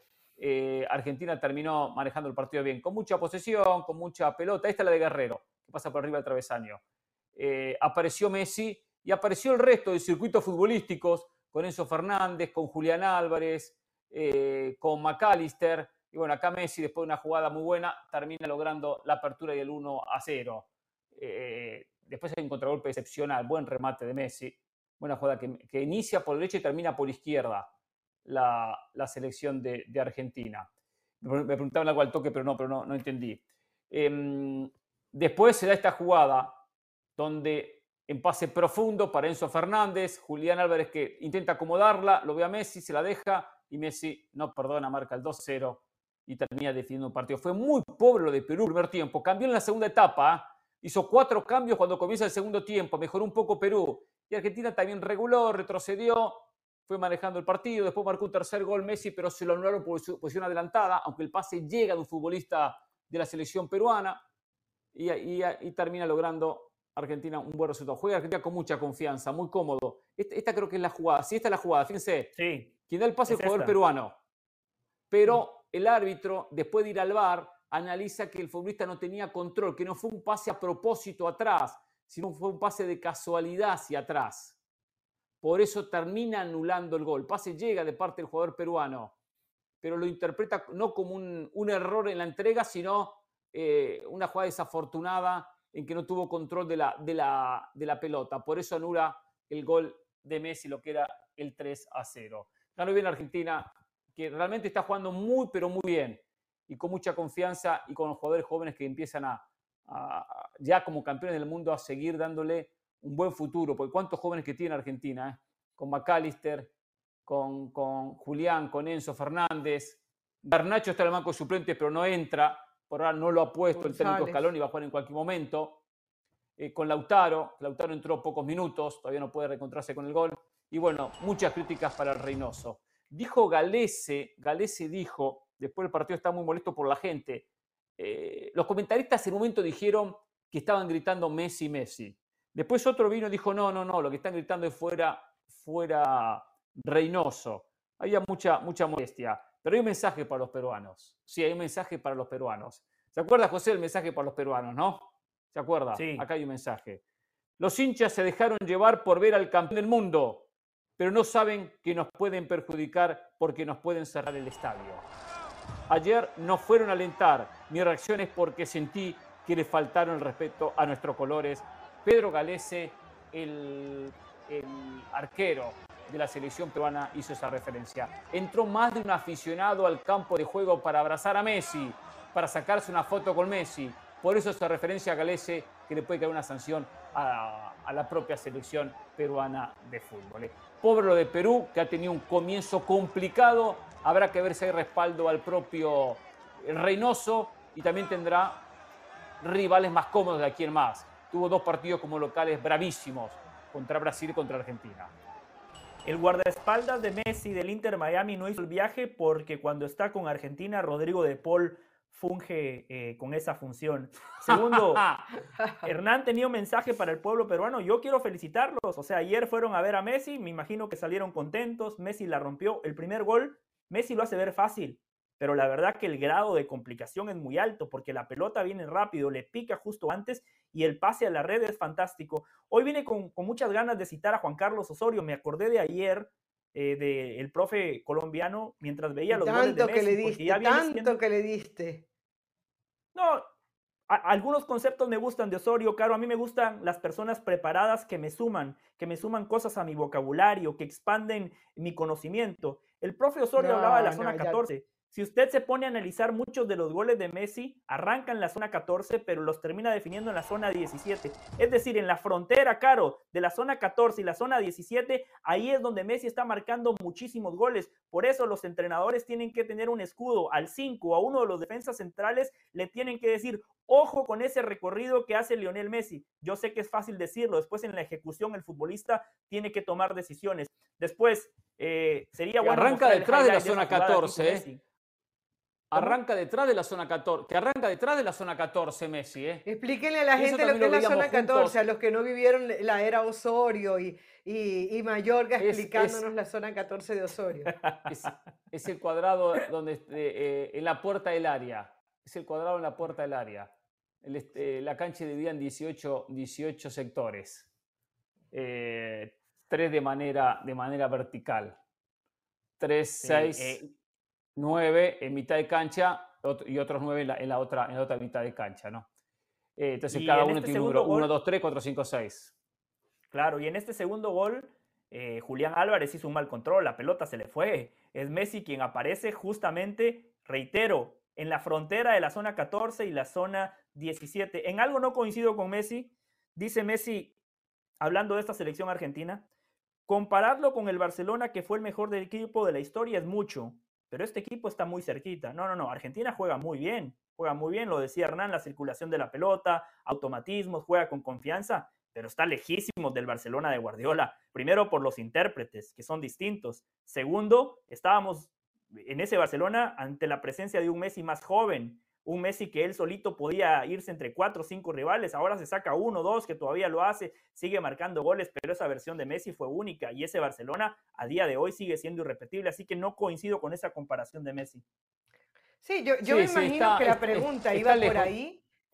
Yo me, imagino que la pregunta iba por ahí y él respondió lo que le salió en el momento, sobre todo porque para Messi emocionalmente la selección argentina significa mucho y si hay alguien que lo debe comparar de repente a nivel de emociones es él, pero yo creo que vamos a estar todos de acuerdo en que Barcelona fue otra cosa, otro estilo de juego, otro aplastar a los rivales, otros mediocampistas, lo, lo, lo de Xavi, lo de Iniesta, lo de los laterales, lo de los centrales, o sea, realmente Barcelona era la era sinfonía pura en el fútbol. Ahora bien, lo de Argentina, em, yo creo que el equipo está en estado de gracia. Eso lo que te habla es que cuando Argentina no obtuvo resultados, mucho pasaba por la mente, porque incluso llegó a tener jugadores que estaban mejores a los que están hoy y no obtenía estos resultados, no manejaban los partidos.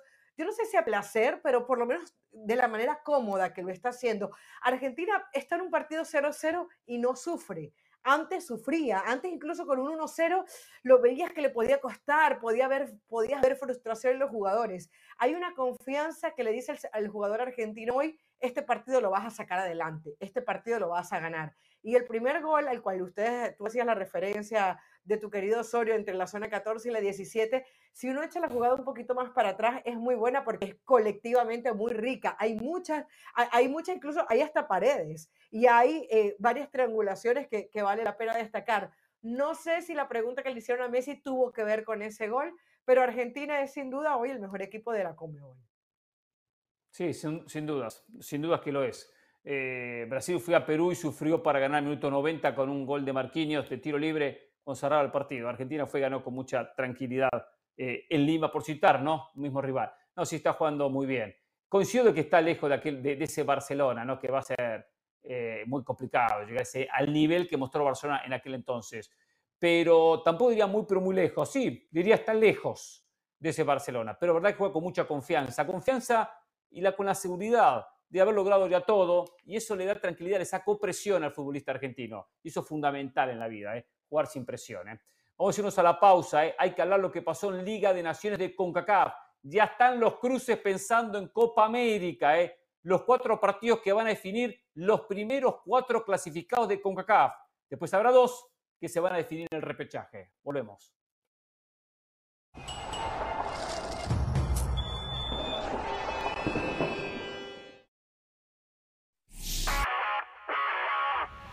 Hola, soy Sebastián Martínez Christensen y esto es Sport Center ahora. El delantero del América, Diego Valdés, había sido convocado por la selección chilena para disputar esta doble fecha de eliminatoria sudamericana. De hecho, fue titular en la derrota que Chile sufrió a manos de Venezuela por 3 a 0. El problema solo duró 22 minutos en el campo, producto de una lesión Ahora será revisado por el staff médico de la selección chilena y luego Valdés viajará a México para ser revisado por sus pares del Club América, pero ciertamente malas noticias tanto para Chile como para las Águilas. Habrá que ver qué detalles nos enteramos de esta lesión de Diego Valdés que no le permitió ni siquiera terminar el primer tiempo para la selección de Chile. Hablamos ahora de la selección argentina porque venció a domicilio por 2 a 0 al seleccionado de Perú. Los dos goles los anotó Lionel Messi, que se convierte de esta forma en el máximo goleador histórico de las eliminatorias sudamericanas. Messi ya lleva 31 goles en 63 partidos, superando los 29 gritos de su buen amigo Luis Suárez, delantero uruguayo, y Messi compartían el récord hasta estos dos goles anotados por Lionel Messi. De esta manera, Argentina ganó todos sus partidos y sigue invicta en la eliminatoria sudamericana. Finalizamos hablando de la Liga Española, específicamente del Barcelona, porque son algo optimistas con la potencial presencia de Pedri de cara al clásico la próxima semana ante el Real Madrid. Hay que recordar que Pedri se desgarró el recto anterior del muslo de la pierna derecha a fines de agosto. La evolución ha sido favorable de esta lesión y podría estar en condiciones de disputar el clásico ante Real Madrid. Sin embargo, Xavi no quiere ponerle más presión al volante de 20 años esencialmente dice que no solo va a escuchar el staff médico, también va a escuchar las sensaciones del joven jugador. Hay una pizca de optimismo en el Barcelona, aunque pudiese estar disponible de cara al clásico. Si quieren más noticias de la liga, recuerde este viernes sintonizar La Peña de la Liga por la pantalla de ESPN Deportes, 2 y media de la tarde, horario del Este, 11 y media de la mañana, horario del Pacífico, por la pantalla de ESPN Deportes. No se pierdan la peña de la liga. Esto ha sido Sport Center. Ahora.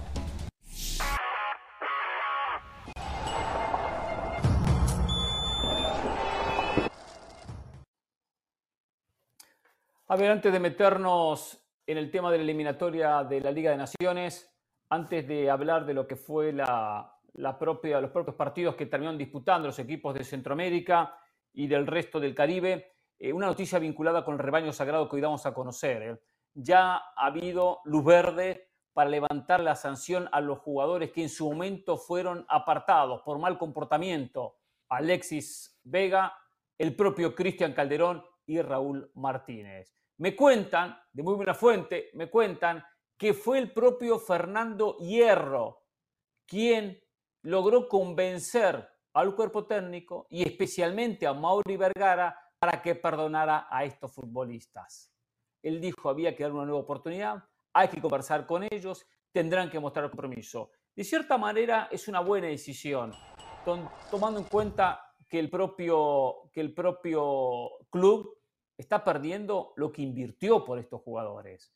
Claro, esto tendría que haber sido a cambio de una renovación de contrato, porque Cristian Calderón queda libre de aquí a fin de año, porque Alexis Vega queda libre en el semestre del año que viene, e invirtieron por ambos jugadores cerca de 15 millones o más de dólares, 9 uno, 6 el otro, 7 el otro, porque fue un paquete con dos jugadores más.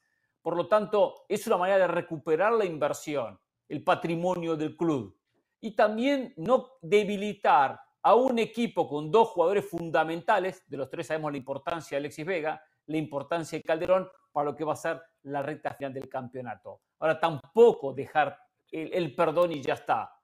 Lo, ideal es que exista una sanción económica, que el futbolista aprenda, que haga su mia culpa, que se comprometa con un sacrificio de aquí en más y que si puede renovar un contrato, cosa que le dé en el futuro a Chivas algo a cambio en el aspecto económico, también dárselo. Por lo tanto, Chivas acá perdía. Chivas se apresuró muchísimo cuando dejó fuera a estos tres futbolistas. Claro, con la bronca, la calentura del momento. No pensó, los mandó al frente con todo lo que pasó. Pero hoy ya con las horas se ha calmado y termina tomando una decisión correcta. Cualquiera se equivoca en la vida. ¿eh? Ahora estos muchachos tienen una segunda oportunidad. Ahora que la aprovechen. Yo entiendo todas las partes. Entiendo a Paunovic, que les dijo a los futbolistas, mientras yo sea entrenador, ustedes no van a volver a jugar. Entiendo a Mauri Vergara, que los ve como un empresario y sabe que son un activo de su empresa, especialmente Alexis Vega, que todavía tiene contrato hasta junio del 2024, 9 millones de dólares. En México los delanteros mexicanos no abundan, por eso entiendo que en diciembre eh, trate de salir de Alexis Vega y que recupere parte de la inversión. Se reincorporaron a los entrenamientos, ahora habrá que ver si Paunovic los pone a jugar, porque dice Jesús Bernal que esa es la otra faceta que todavía no se sabe. Paunovic aceptó que entrenen, no necesariamente que jueguen. Y lo que sí es un hecho, según Jesús Bernal, es que en diciembre van a tratar de negociar a los dos futbolistas. Bueno, el Chicote Calderón saldría gratis, salvo que haya pasado lo que dijo Hernán, ¿no? En esa negociación, que él haya aceptado una renovación de contrato. No creo que Chivas le haya ofrecido una renovación de contrato, creo que lo que Chivas tiene que hacer con Calderón es decir, ¿sabes qué? Perdimos, te vas gratis y con Alexis Vega sí tratar de recuperar, de, de recuperar, perdón, parte de la inversión. Es que lo han dicho ustedes, el remedio no puede ser peor que la enfermedad. Y el remedio para Chivas no puede ser dejar afuera a dos de sus mejores activos, aunque la gente sepa que no están pasando por un buen momento. Alexis Vega, jugando más o menos, puede sacarle rédito eh, Chivas. Si se mete en el partido y se siente que es perdonado, o en, el partido, no en el equipo y en, y en el día a día, pudiese ser alguna solución para Paunovic en su momento. Es que al final son dos jugadores que le suman más a Chivas eh, desde, desde adentro y desde los entrenamientos a tenerlos relegados. Hay que olvidarse que, o no podemos olvidarnos de que esto es un negocio y Chivas no puede seguirse permitiendo dejar jugadores castigados por la mala conducta. Tendrá que ver qué hace en el futuro con esto, si en los contratos es mucho más específico y, y le saca más, más rédito a este tema, pero, pero luego tiene que sacar adelante esta situación como sea. Sí, una cosa más. Hernán, a la yo creo que Mauri Vergara, regreso, sí. Algo breve. Yo creo que Mauri Vergara piensa como usted, que todos merecemos una segunda oportunidad. El problema es que esta es reincidencia. No es la primera vez del Chicote, no es la primera vez de Alexis. Ahí es cuando el dueño dice, ¿qué más tengo que hacer? Mm. No, e, entiendo que ya hubo casos en el pasado. También entiendo que el técnico, que, el, que el propietario del equipo cuide un aspecto fundamental, la economía, y por lo menos tratar de transferirlos, como dice Del Valle, aunque sea Alexis Vega. Yo lo de Calderón digo una renovación con miras a una transferencia, para que por lo menos algo le quede a Chivas, aunque lo venda barato, un par de millones, claro. no los seis o siete que puso, pero por lo menos recupera algo de la inversión. Después de la pausa nos metemos en Liga de Naciones de CONCACAF, lo que pasó ayer y especialmente cómo quedaron los cruces. Ya está todo definido en enfrentamientos en noviembre de, de vuelta que van a definir los primeros cuatro clasificados a Copa América.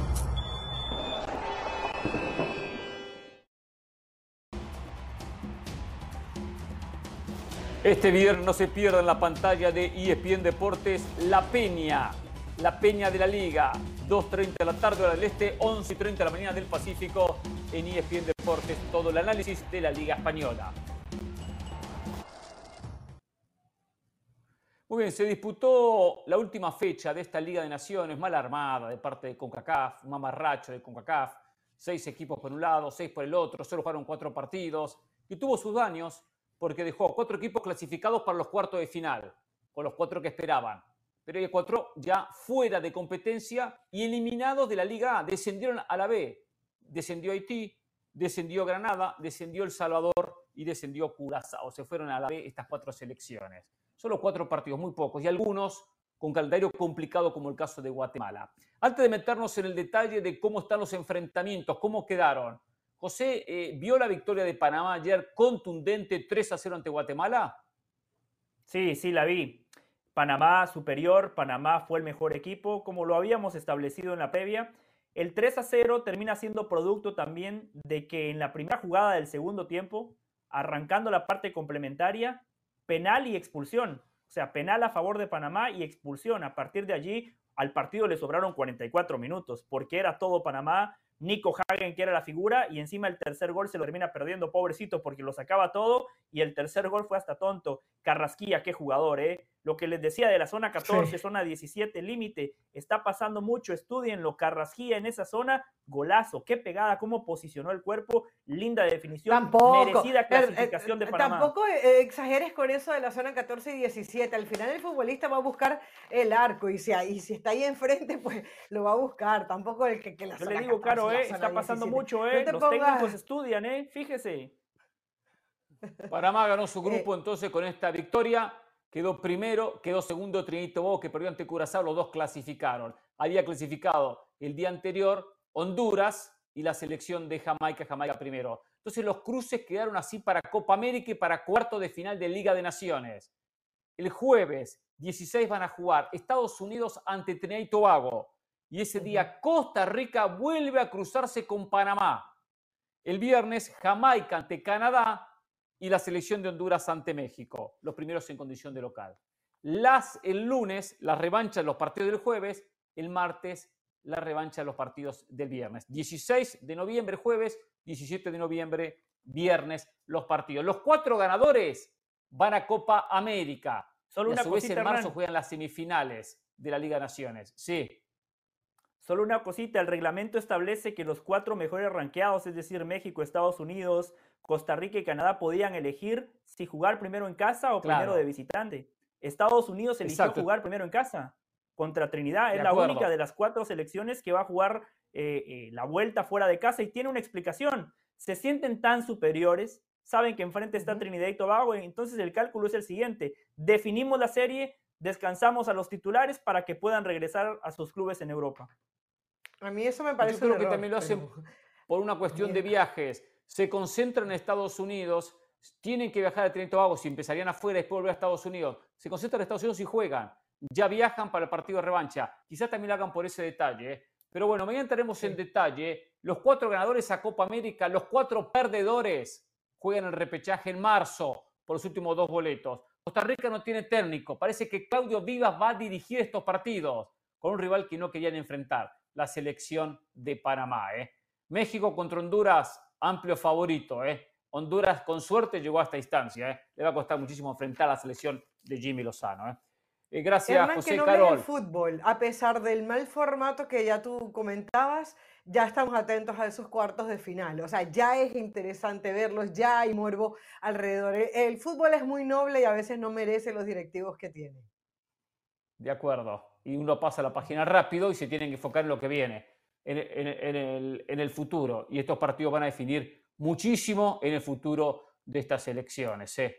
Eh, los cuatro ganadores en marzo juegan las semifinales de Liga de Naciones y la final de Liga de Naciones. Un torneo que México tiene atragantado porque ganó Estados Unidos en dos oportunidades. Gracias, Caro. Gracias, José. Hasta mañana. Gracias.